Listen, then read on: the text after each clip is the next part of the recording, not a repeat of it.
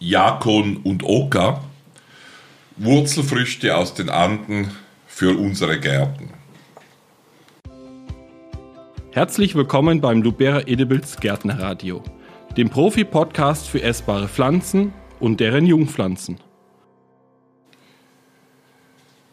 Wenn wir uns an die alte mitteleuropäische Küche erinnern, dann gibt es im Wesentlichen drei Hauptbeilagen, Sättigungsbeilagen. Reis, Teigwaren und Kartoffeln. In einigen Ländern mit starker äh, Neigung zur Kartoffel. Ich kann mich noch vor 20 Jahren äh, erinnern, dass ich mal in Polen war, zusammen mit meiner damals zukünftigen Frau. Und äh, wir waren in einem Hotel und am dritten Tag habe ich dann doch mal festgestellt, dass es jetzt schon zum dritten Mal Kartoffeln gab.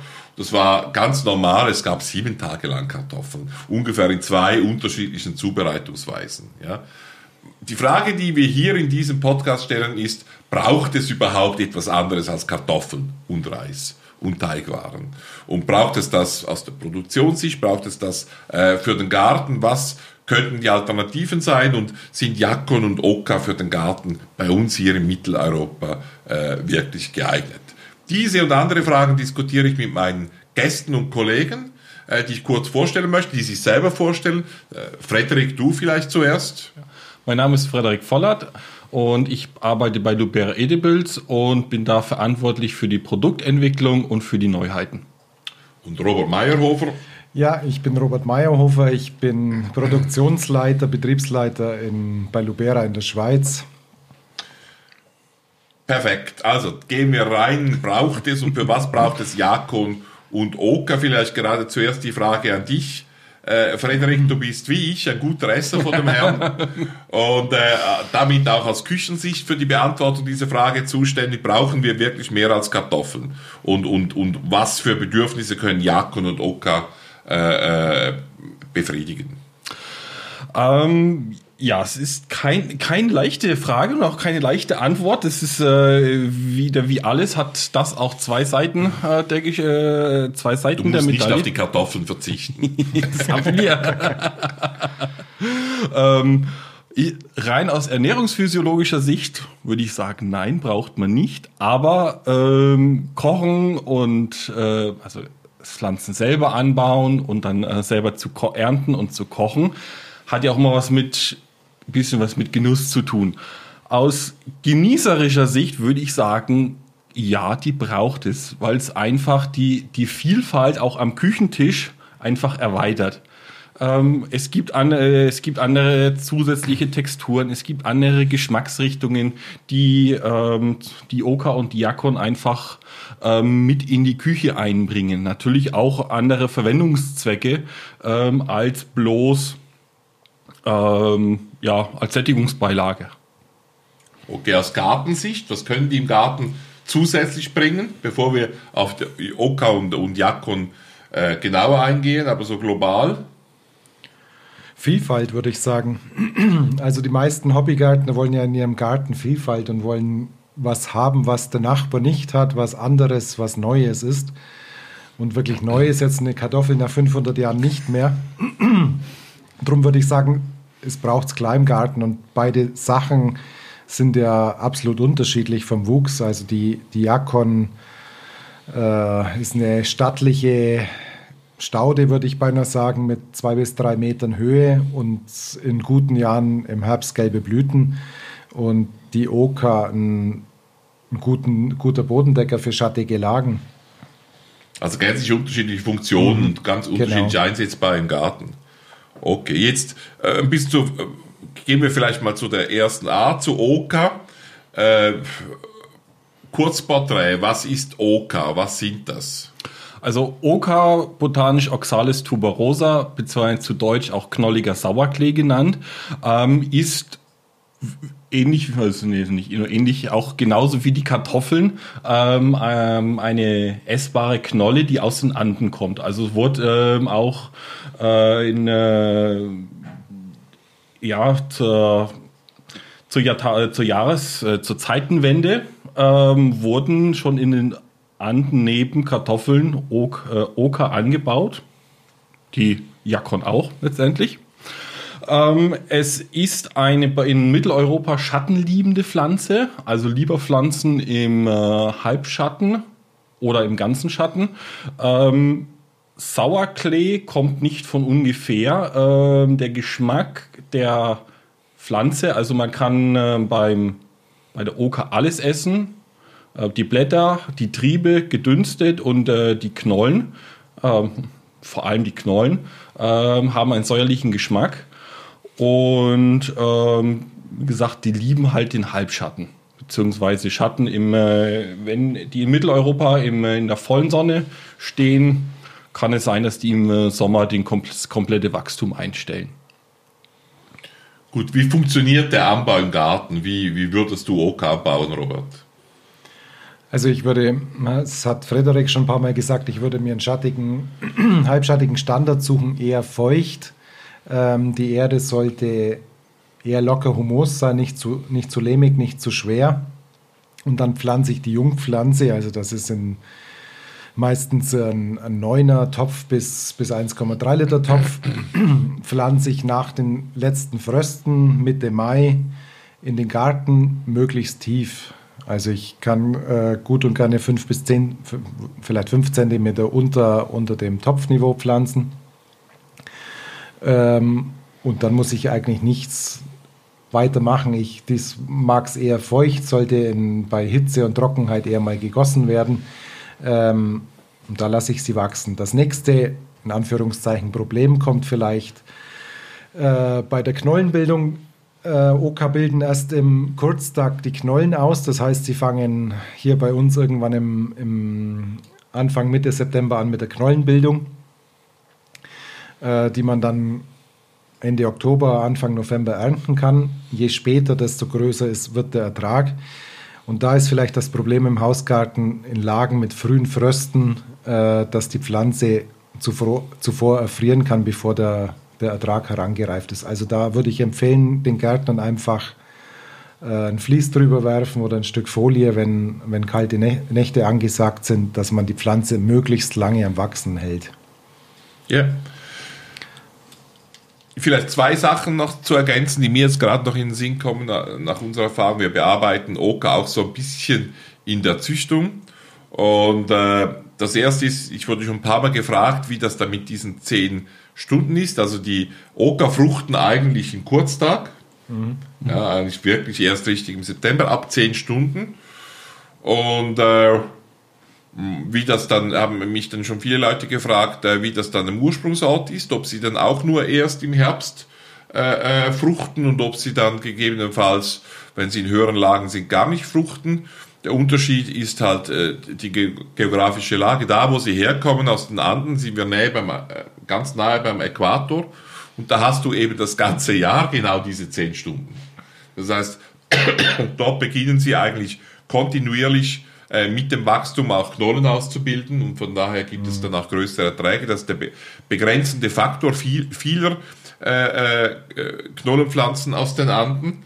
Äh, wir müssen sie bei uns dann langsam züchterisch dran gewöhnen, damit sie eben auch im Langtag oder im längeren Tag funktionieren. Und das wird sicher in der Ockerzüchtung in den nächsten Jahrzehnten auch der Fall sein. Wir versuchen da auch einen Beitrag zu leisten. Und das andere ist noch diese äh, Hitzetoleranz, die so ein bisschen fehlt. Die gehen im Sommer bei uns nicht kaputt, aber die, die machen so nicht richtig vorwärts und dann beginnen sie Mitte August, Ende August wieder zu wachsen. Da werden sie zu einem wunderschönen äh, Bodendecker und äh, äh, damit müssen wir einfach leben, dass sie im Sommer so ein bisschen ein kleines Tief haben. Umso besser, wenn man sie früh gepflanzt hat, Mitte Mai, dann hat man genug Zeit, dass sie sich äh, von Mitte Mai äh, bis zum Sommer noch so ein bisschen ausbreiten und etablieren konnten. Es schadet übrigens auch nicht, einfach mal ein paar Schaufeln Kompost oder Erde im August drüber zu werfen, wenn dann ein Trieb, die Triebe können bis zu 50 Zentimeter oder noch länger lang werden, wenn der nämlich mit Erde bedeckt ist, wird der da, wo er mit Erde bedeckt ist, auch Knollen ansetzen. Also damit kann man den Ertrag dann auch unter diesen Kurztagsbedingungen äh, deutlich noch erhöhen. Wie sehen die Jungpflanzen aus? Wie funktioniert die Jungpflanzenproduktion? Vielleicht zuerst die. Was für Jungpflanzen kommen von Lubera edibles? Was muss dann der Produktionsgärtner topfen, damit am Schluss der Endkonsument seine Jungpflanze bekommt? Also Jungpflanzen, also die blanke Anzucht der Jungpflanzen ist bei den Oka recht einfach. Also das ist relativ problemlos. Ge geschieht bei uns auch äh, innerhalb von relativ kurzer Zeit. Also ähm, Oka werden bei uns ausschließlich als einjährige Pflanzen angeboten, als äh, wie jedes Gemüse letztendlich auch. Ähm, und ist dann ähm, ab der 14. Kalenderwoche als Jungpflanze in unserem Standard 60er Tray verfügbar. In was topfst du dann diese Jungpflanze? In was für eine Größe und wie lange geht es bis zum Verkauf? Also wir machen sie bei Lubera in 1,3 Liter, aber denkbar ist eigentlich alles zwischen TB9 und 1,3 Liter. Ähm, und die Kultur geht eigentlich in einem beheizten oder temperierten Folienhaus bei uns ähm, circa fünf Wochen lang. Also irgendwas je nach Temperatur zwischen vier und sechs Wochen dauert die Kulturzeit, bis sie verkauft werden kann. Okay, jetzt das, glaube ich, jetzt haben wir so ein ziemlich zusammenhängendes Bild bei den Oka und jetzt dasselbe nochmals bei den Jakon. Das Kurzporträt bitte, Frederik. Äh, Kurz, äh, äh, Kurzporträt Jakon. Äh, wie, wie vorhin schon erwähnt, Jakon äh, ist in selben, kommt aus derselben äh, Heimatregion wie die Oka und ähm, auch die Kartoffeln. Ähm, Jakon hingegen ähm, ist von der Familienverwandtschaft äh, noch am, äh, so am ehesten mit äh, einer Sonnenblume und äh, Sonnenblume beziehungsweise auch den Topinambur verwandt oder auch den Dahlien.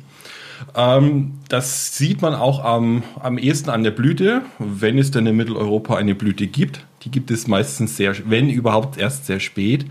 Ähm, auch das Wuchscharakter kann man denen die Verwandtschaft ansehen. Also eine Jakon wird bei uns äh, leicht bis zu zwei Meter groß, äh, sind dicke, krautige, äh, behaarte Stiele und ähm, ein, lieben einen vollsonnigen Standort, können den auch besser ab als äh, die Oka. Also zum äh, vollen Ertrag ist es wirklich am besten, die in, äh, in die volle Sonne zu pflanzen.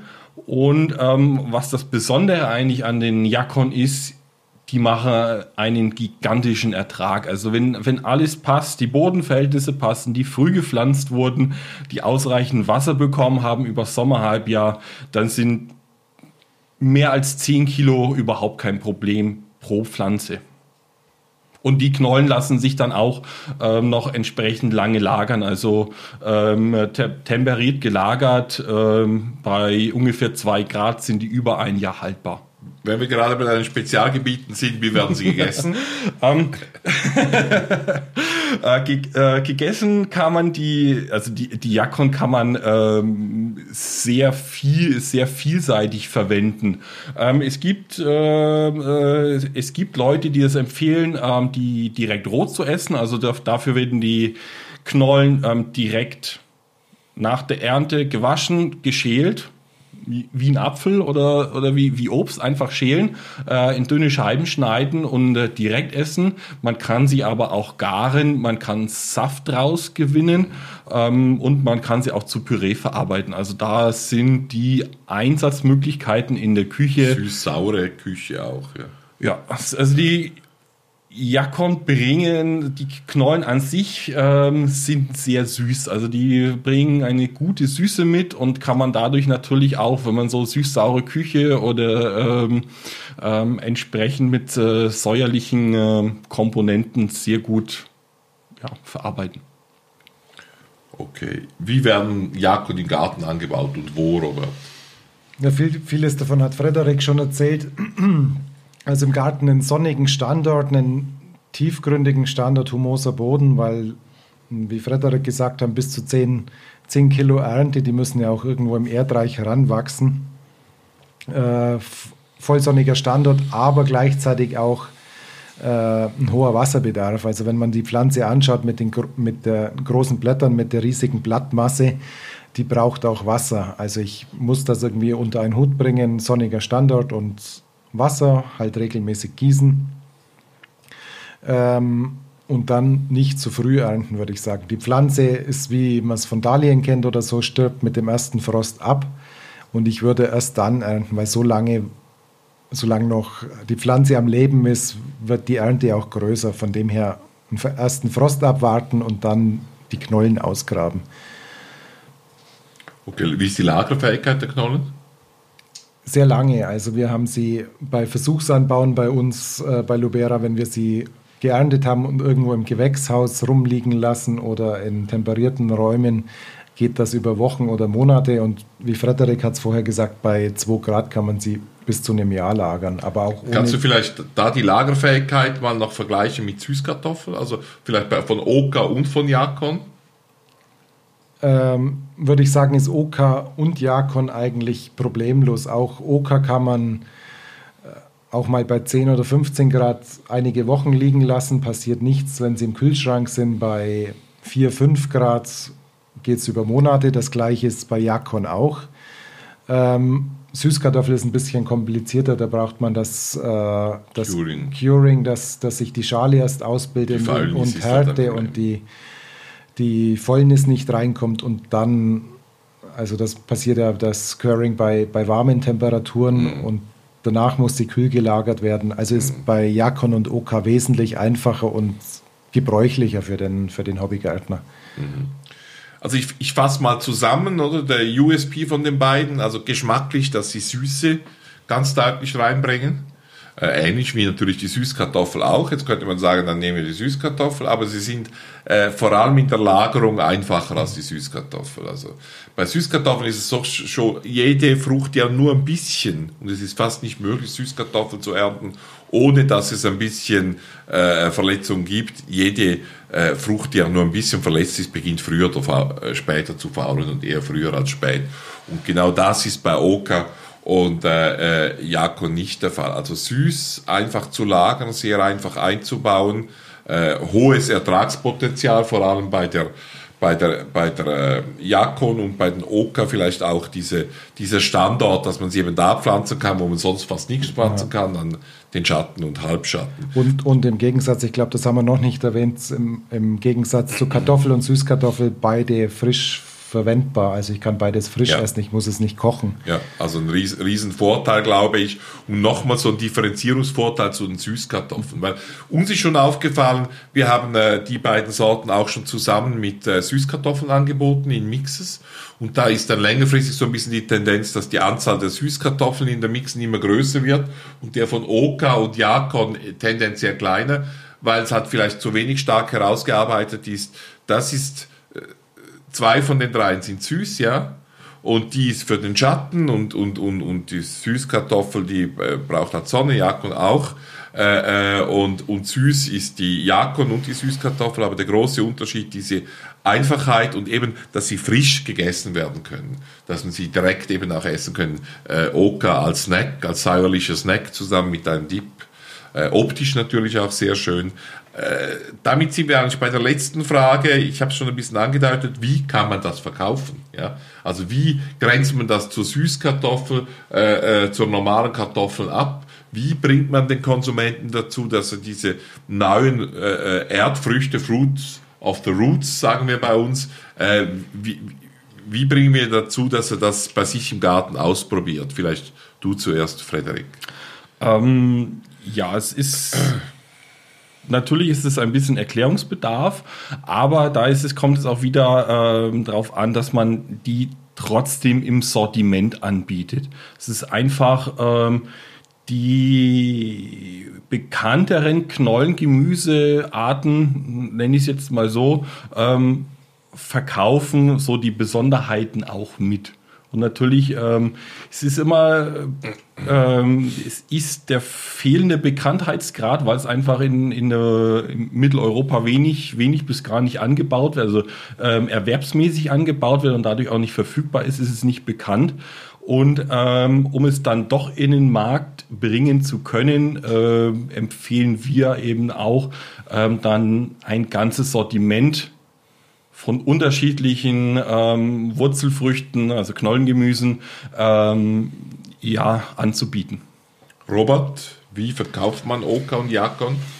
Eigentlich ähnlich wie, wie Frederik schon gesagt hat. Ich glaube, das muss man ein bisschen den Kunden erklären. Man muss ein Etikett machen oder haben, wo das erklärt ist, was es ist, dass der Kunde das weiß.